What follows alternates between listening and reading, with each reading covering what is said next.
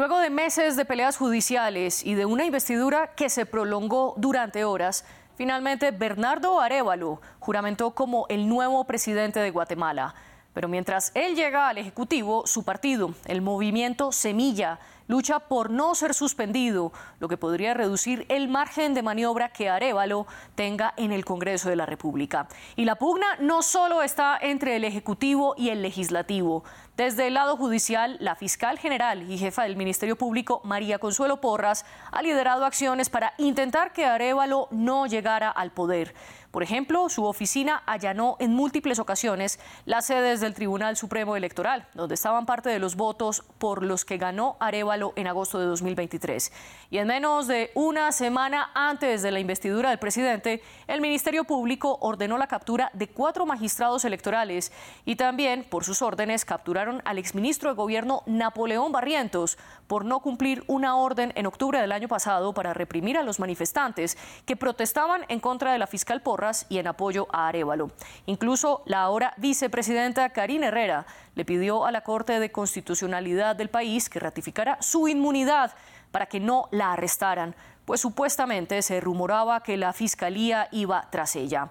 Antes de comenzar nuestro debate, veamos un recuento de qué pasó el día de la investidura de Bernardo Arevalo en Guatemala. El informe es de Andrés Triviño y Ramiro Cuevar Verena. Tras meses de investigaciones y fallos judiciales para intentar frenar su llegada al poder y más de nueve horas de retraso en su investidura, sí, juro. Bernardo Arevalo finalmente juró como presidente de Guatemala durante la madrugada de este 15 de enero. Me llena de profundo honor asumir esta alta responsabilidad, evidenciando que nuestra democracia tiene la fortaleza necesaria para resistir y que mediante la unidad y la confianza podemos transformar el panorama político en Guatemala. Nunca más el autoritarismo.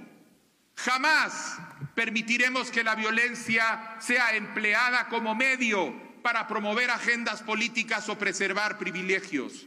Arevalo obtuvo el triunfo en junio del año pasado, a lo que la Fiscalía respondió casi de inmediato con la suspensión de su partido, el Movimiento Semilla, por un supuesto caso de firmas falsas de 2018, lo que muchos catalogaron como un intento de golpe de Estado. Decisión judicial que el día de la investidura presidencial fue usada por una comisión del saliente Congreso para decidir que los 23 diputados del movimiento Semilla tomaran posesión como independientes y sin vinculación a su partido, pero el nuevo Congreso revocó dicha decisión.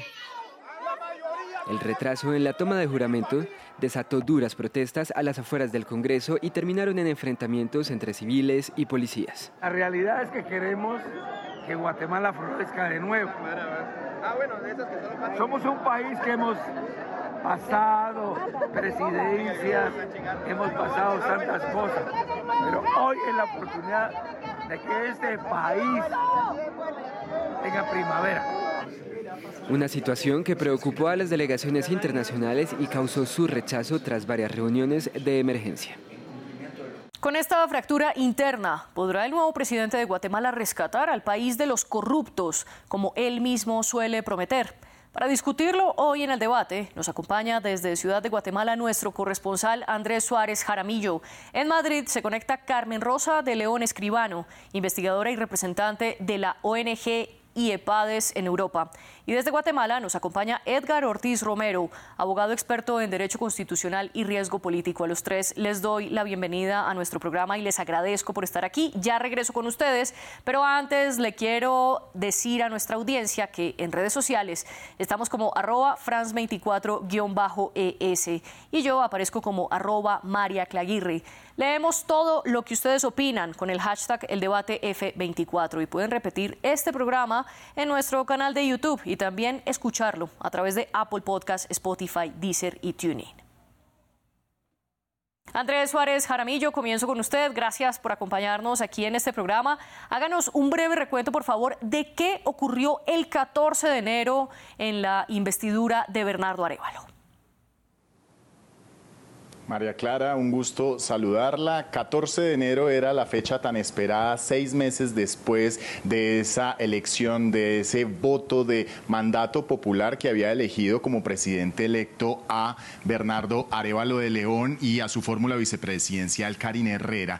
Y lo que sucede es un retraso, es un retraso que comienza en la primera sesión solemne del Congreso. Habían dos sesiones solemnes. En esa primera sesión solemne se tenía presupuestado que los diputados que también habían sido electos para la décima legislatura, es decir, para el periodo 2024-2028, tomaran posesión de su cargo. Una vez tomasen posesión de su cargo, eh, se diera la elección de una junta directiva. Esa junta directiva es la que posesiona al nuevo presidente de la República. Y lo que debía transcurrir en eh, una mañana se extendió por más de nueve horas, porque dentro del Congreso no había consenso no habían acuerdos, se pudo ver ese choque de trenes, esa puja, ese pulso político entre dos fuerzas eh, políticas bastante equidistantes, los que apoyan a Bernardo Arevalo y los que estaban del lado del gobierno saliente Alejandro Yamatei.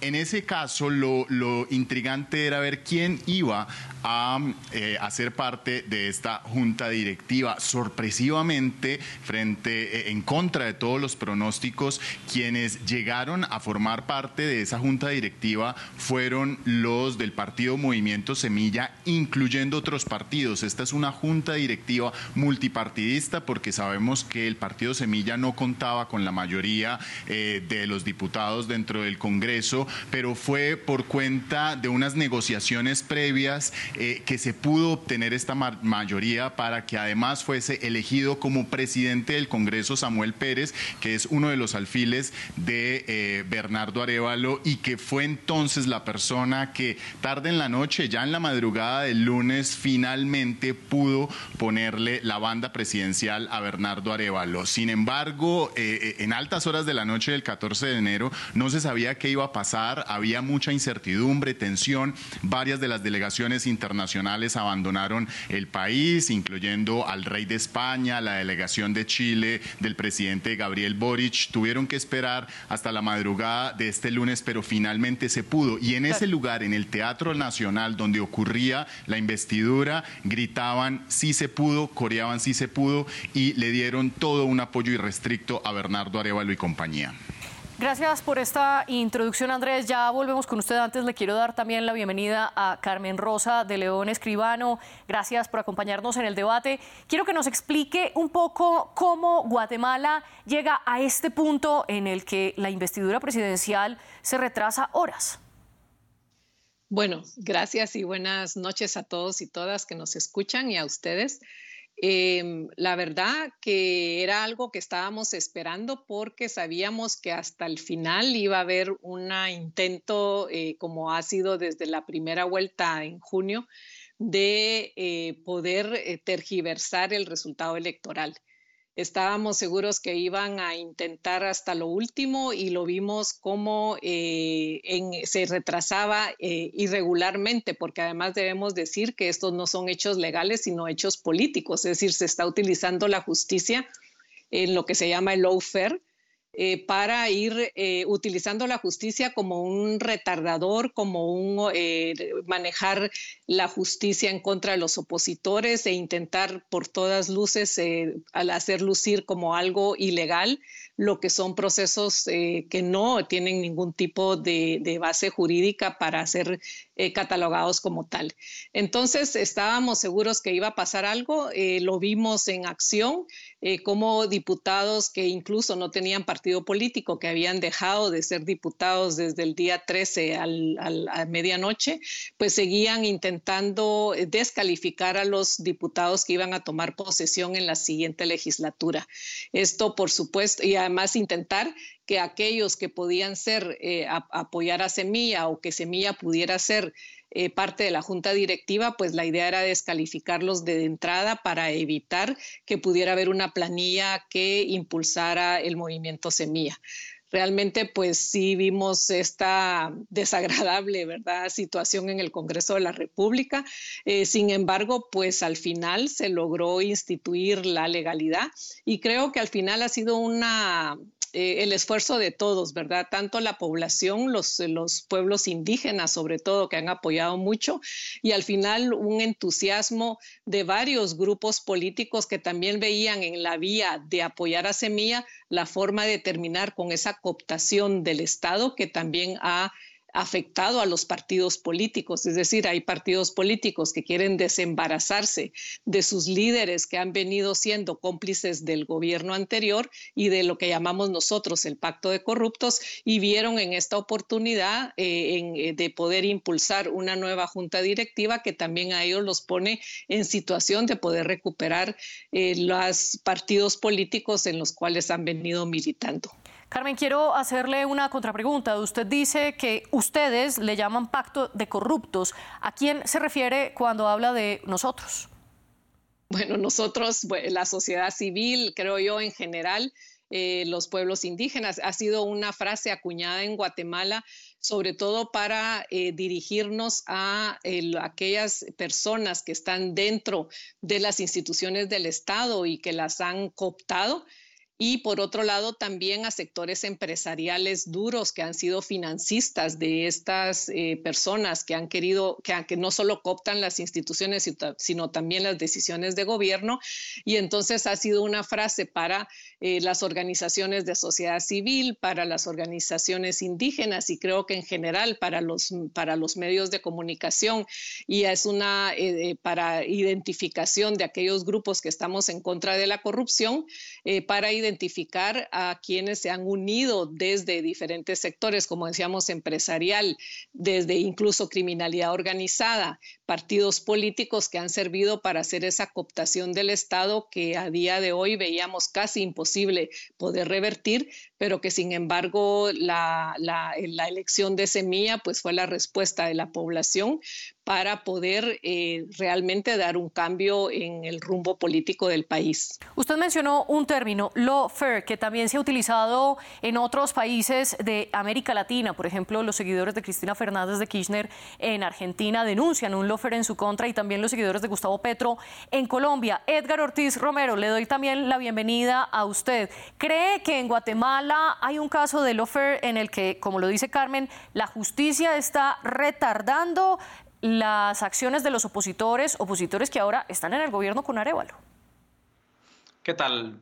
Eh, un saludo. Bueno, el offer es un, es un concepto complejo, ¿no? Que con mucha razón el profesor Roberto Gargarela siempre dice que es, un poco complejo porque en algunos contextos significa que, eh, bueno, alguien, alguien intenta desacreditar alguna persecución por corrupción eh, bajo ese argumento.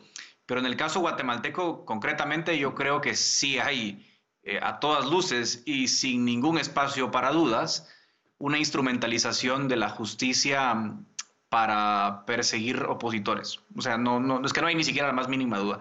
No hay la más mínima duda por dos razones. La primera es que prácticamente todos los sujetos de persecución eh, son opositores a la coalición que perdió las elecciones, dicho sea de paso.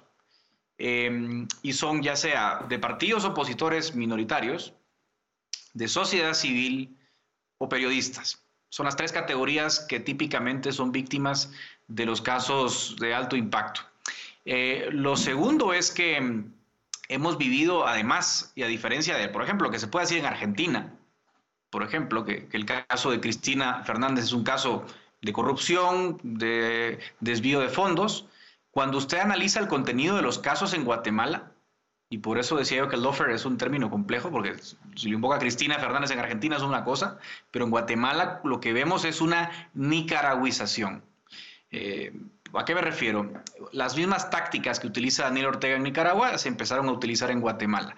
Eh, concretamente me refiero a la aplicación de la ley contra la delincuencia organizada, de la ley de lavado de dinero y otros activos, que son instrumentos diseñados para combatir crimen organizado aplicados a los rivales políticos. Por ejemplo, el, el, del periódico, uno de los diarios más vocales y más eh, importantes en la lucha para de, la tarea para denunciar la corrupción, eh, guarda prisión por una acusación de lavado de dinero por 40 mil dólares, una acusación completamente montada.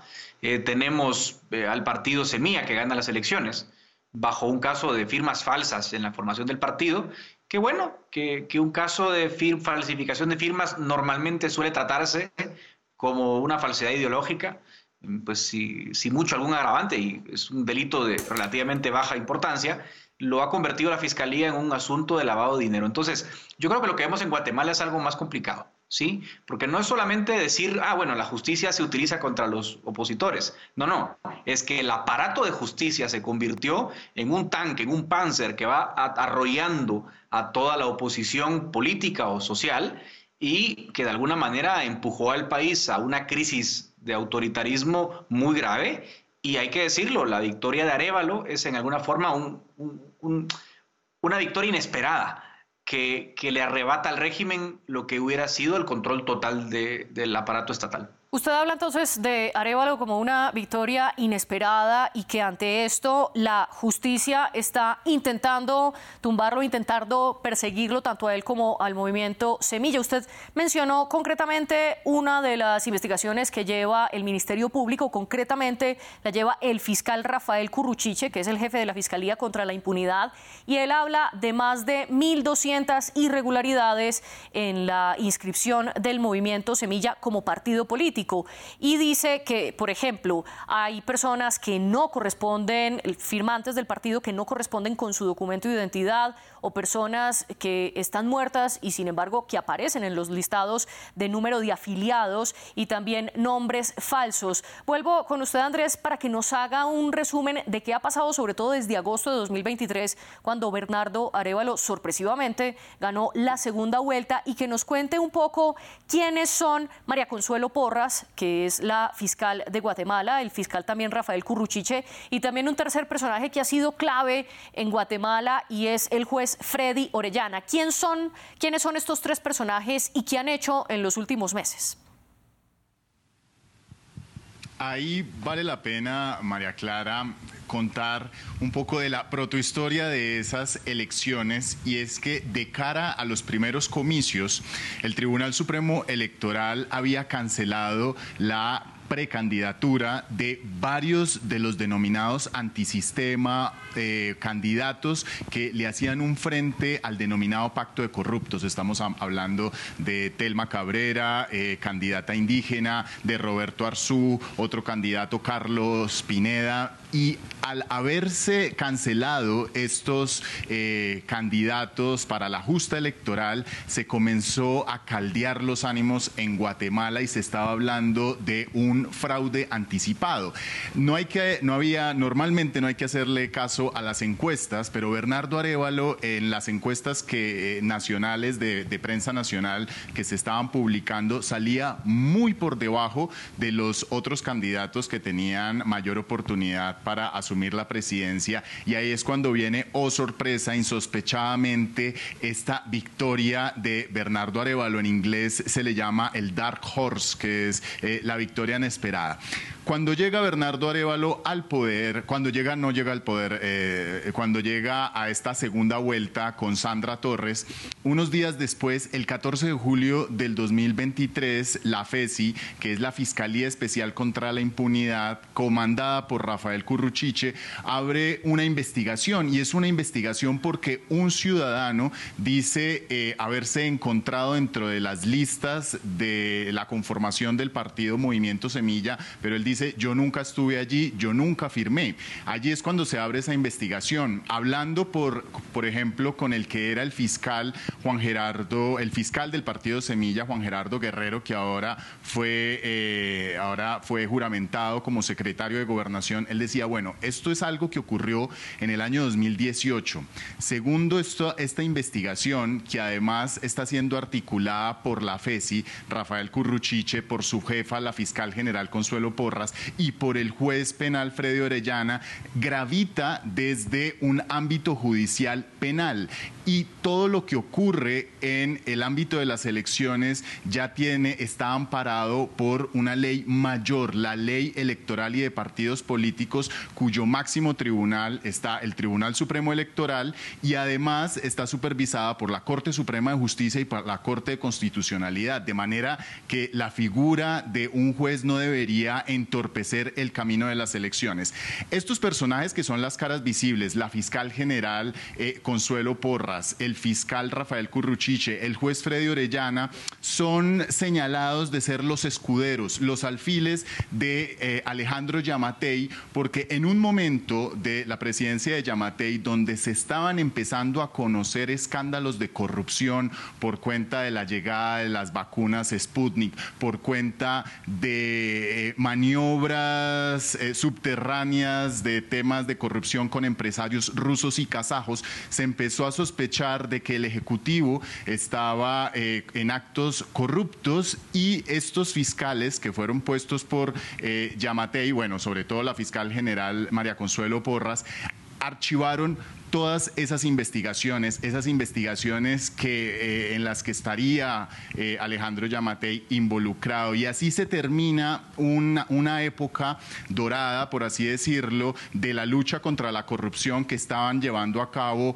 eh, la Fiscalía en llave con la CICIG, que era la época en que estaban cayendo presidentes, que estaban yendo a la cárcel presidentes y con ese temor entonces pues muchas personas de la sociedad civil estaban señalando eh, que Alejandro Yamatei podría estar poniendo en el aparato judicial a sus escuderos. Ahora la, la, fiscal general María Consuelo Porras tiene su mandato hasta el 2026 ya que Yamatei la ratificó en el cargo desde el 2022. Carmen Rosa, pero más allá de esto, volvamos al movimiento Semilla. ¿Está o no suspendido? Ya que ahora vemos que hace parte de la bancada del Congreso y que Samuel Pérez es quien preside ahora el legislativo. ¿Está o no suspendido el movimiento Semilla? ¿Y qué puede pasar si llegasen a cancelar el partido, que es distinto a la suspensión? ¿Cómo podría gobernar Arevalo? Bueno, yo creo que en principio es una suspensión eh, eh, eh, transitoria, ¿verdad? Es provisional. Ni siquiera está suspendido, digamos, ya, ya, ya, ya dicho por el Tribunal Supremo Electoral. Además, la investigación que realiza la FESI se, revierte, se, dirige hacia la el comité de fundación del partido, es decir, una primera etapa que después de eso se forma el partido y después de eso eh, participa en dos elecciones, o sea, revertirse al comité pro formación, que de hecho muchas de las pruebas que el fiscal muestra son pruebas que eh, ya fueron depuradas, listados que fueron depurados en un principio por el mismo Tribunal Supremo Electoral antes de convertirse en partido, pues yo creo que es, además utiliza una cifra que es una acumulación de casos y no necesariamente, es decir, el, suma y suma, pero realmente hasta la, el día de hoy no han podido presentar esas pruebas contundentes que ellos plantean que tienen. Entonces hay una suspensión provisional por orden de un juez cuando el Tribunal Supremo Electoral es la principal autoridad en un proceso electoral y solo el Tribunal Supremo Electoral puede definir si hay una cancelación de un partido o una suspensión provisional. Entonces, aquí es donde vemos cómo el aparato de justicia interfiere eh, a través de un juez, eh, digamos que no tiene ninguna potestad en decir que un partido está suspendido o cancelado cuando el Tribunal Supremo Electoral, que es el órgano máximo, no lo ha hecho. Eh, de hecho, el día de hoy, pues nuevamente el registro de ciudadanos dice que el partido está vigente y que no está suspendido. Y eh, por eso era parte de lo que se intentaba hacer el día de ayer, que es eh, alegar que el partido está suspendido, no, no admitir a los nuevos diputados como miembros de una bancada y por lo tanto no podían ser miembros de la junta directiva. Esa era la lógica que estaba atrás de todo este proceso. Sin embargo, incluso el juez Orellana que plantea esta, esta obligatoriedad al, Congreso de tener que suspender el partido por encima de la, del Tribunal Supremo Electoral, que además es una ley constitucional, es decir, tiene rango constitucional, con lo cual no puede interferir el juez. Eh, pues ah, incluso terminaba el día 12 de enero porque dura seis meses nada más esa, esa, eh, digamos, esa suspensión que plantea el juez. Entonces realmente lo que había era un operativo político para decir que, que, estaban independientes y es una declaración que hacen los mismos diputados salientes. Ellos asumen que son independientes cuando incluso en ese, en ese Congreso pasado había gente de partidos cancelados desde hacía dos años y que seguían, seguían teniendo puestos en la junta directiva y seguían apareciendo como los partidos que ya de hecho habían sido cancelados y habían desaparecido.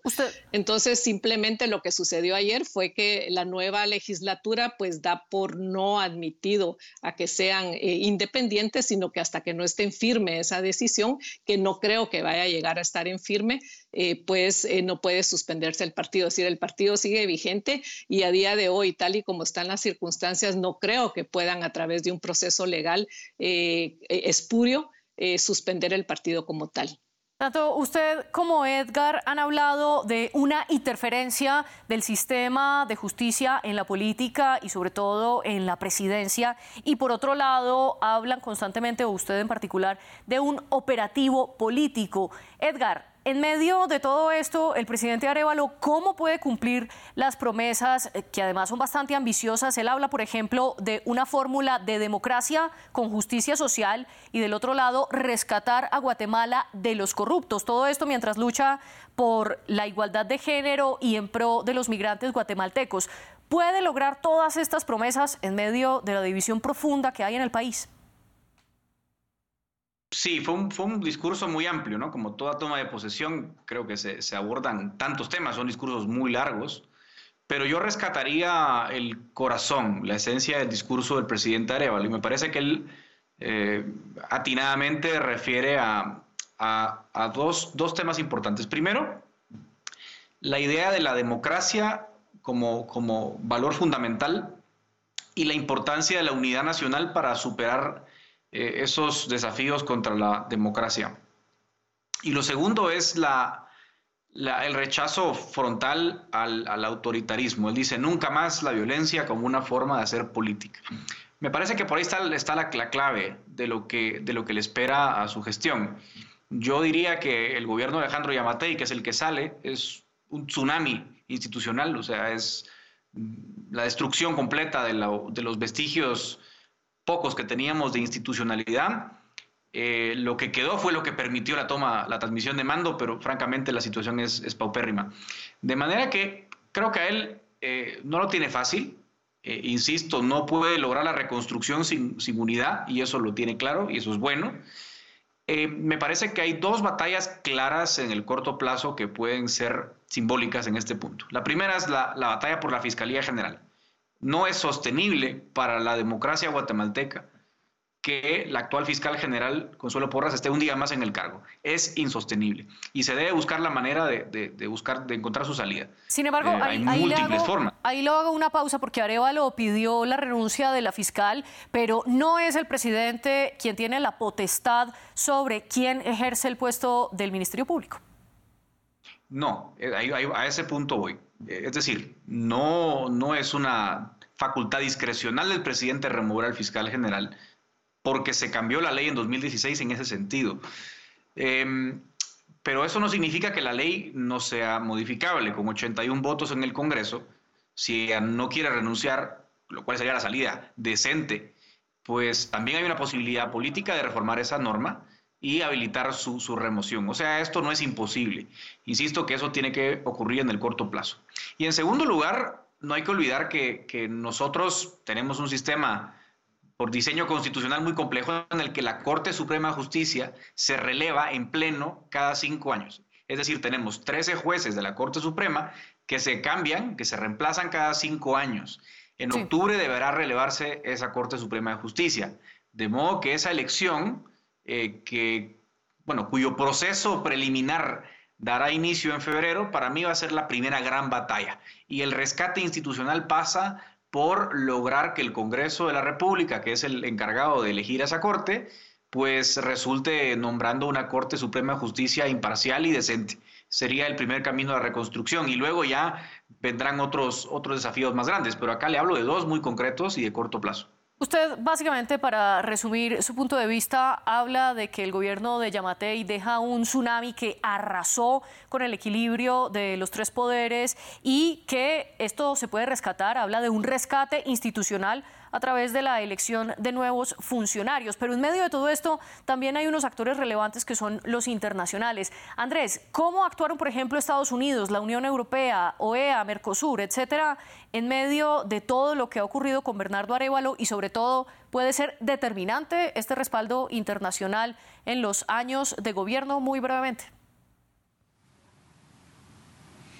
Bueno, siempre funciona el principio de soberanía de todas las naciones y ese fue el principio al que acudió siempre Alejandro Yamatei desde su presidencia para que no interviniesen otros países. Por supuesto que la inversión que realiza Estados Unidos es una de las más grandes en tierras eh, centroamericanas, sobre todo para frenar el, eh, el duro tránsito migratorio que día a día transcurre en este corredor hacia los Estados, hacia Estados Unidos desde Centroamérica, desde Suramérica.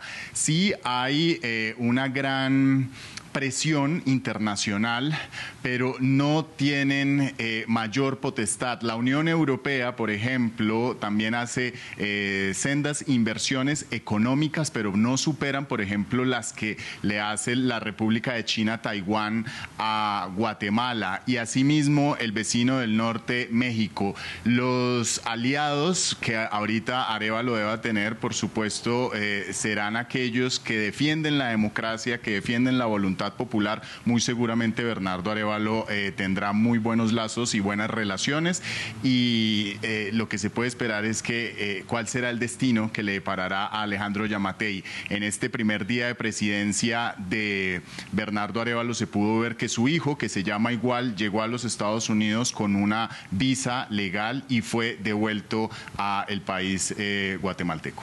Carmen Rosa, muy brevemente hemos hablado de cómo incluso la misma posesión de Bernardo Arevalo estuvo en riesgo durante estos cinco meses. ¿Usted cree que el gobierno como tal está en riesgo e incluso el mismo presidente? Bueno, yo creo que tienen una tarea bastante complicada porque ya que hablábamos del tema del pacto de corruptos y la cooptación del Estado, quiere decir que ellos todavía siguen, por ejemplo, manejando las cortes, eh, siguen manejando sobre todo hilos a nivel del mismo Congreso de la República, porque bueno, esto fue un hecho, la elección, pero eso no quiere decir que realmente esas alianzas puedan mantenerse durante los cuatro años.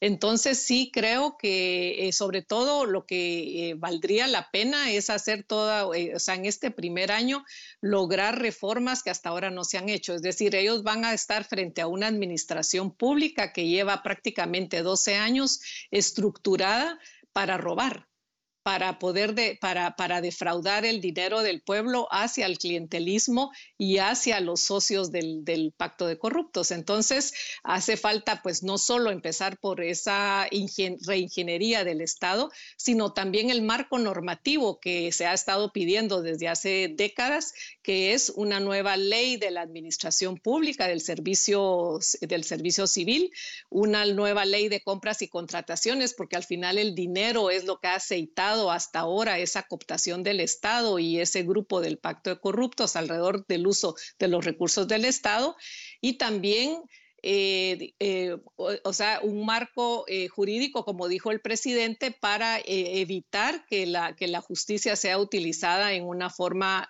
política.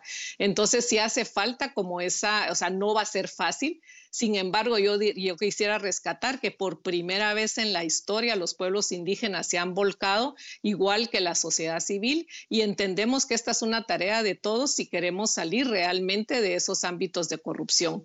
Cuatro años es poco tiempo, pero esperamos que se sienten las bases para un eh, futuro que eh, podamos eh, revertir esa cooptación del Estado y esa eh, sobre todo, eh, digamos, los, los, eh, los efectos que esta cooptación del Estado ha tenido en el retraso de los índices de desarrollo del país. Solo añadir al comentario que usted hace de las comunidades indígenas, ellos marcharon y protestaron durante 106 días al frente del Ministerio Público respaldando a Arevalo. Edgar Ortiz, su conclusión, ¿está en riesgo el gobierno de Arevalo y el mismo presidente?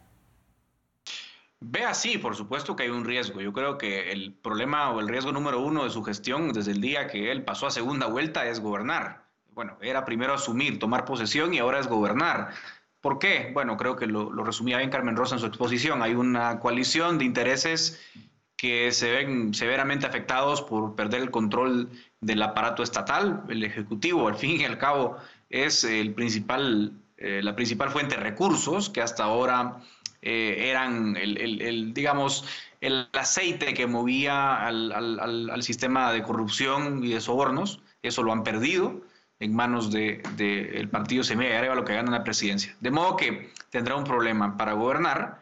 Eh, creo que el hecho de que el partido Semilla haya ganado la junta directiva del Congreso en, primera instancia es una señal de que, por lo menos para arrancar, han logrado eh, encontrar una coalición, pero bueno, como lo sabemos y lo hemos visto en la región, eh, esos gobiernos de coalición suelen ser también vulnerables a lo largo del tiempo, porque es difícil mantener una coalición, sobre todo cuando son de ocho o nueve eh, partidos políticos distintos.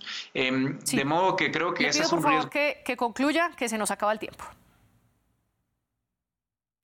Bueno, discúlpeme haberlo interrumpido de esta manera. Le agradezco a Andrés Suárez Jaramillo, a Carmen Rosa de León Escribano y a usted, Edgar, Edgar, Ortiz, por acompañarnos en el programa de hoy. También le agradezco a nuestros productores Luis Fernando Montes y Tania Herrera.